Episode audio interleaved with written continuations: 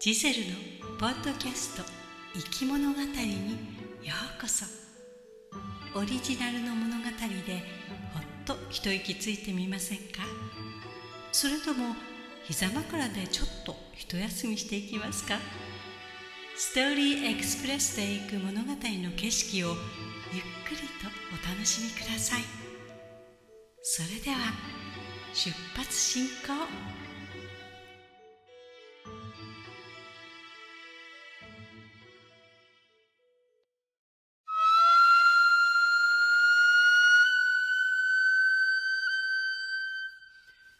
祇園少女の鐘の声、諸行無常の響きあり。シャラ宗樹の花の色、乗車必須の断りを表す。おごれる人も久しからず。ただ、春の夜の夢のごとし。竹き者もついには滅びる。ひとえに、風の前の塵に同じ。えー、これは日本人であれば一度は聞いたことのある有名な冒頭文ですね。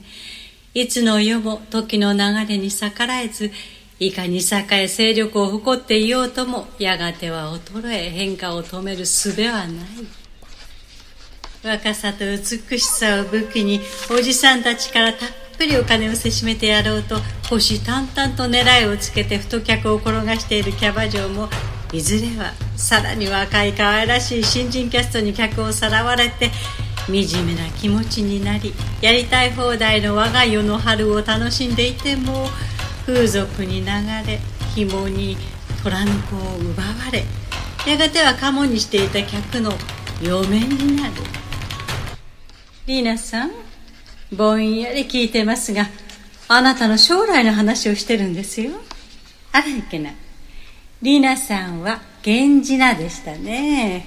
えー、佐藤紀子さん、心して聞いてくださいね。あなたもいずれは平家物語を語ることになるんですよ。それでは今日の講義はこれで終了です。えー、来週はネット上のさらしな日記をやりますから、うんのさん、ツイッター、チェックしておきましょうね。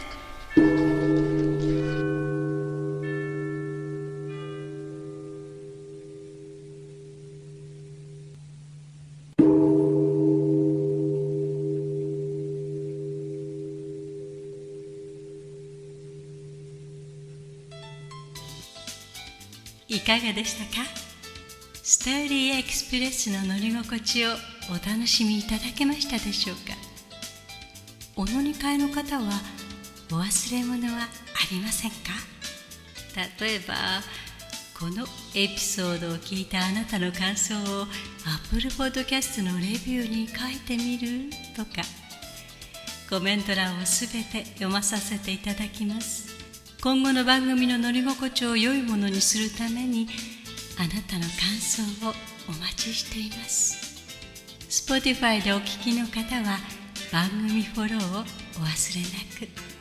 ポチッとフォローするだけで番組のサポートにつながりますのでご協力お願いいたします。それでは次の生き物語の旅でまたお会いいたしましょう。ご案内は星野ジゼルでした。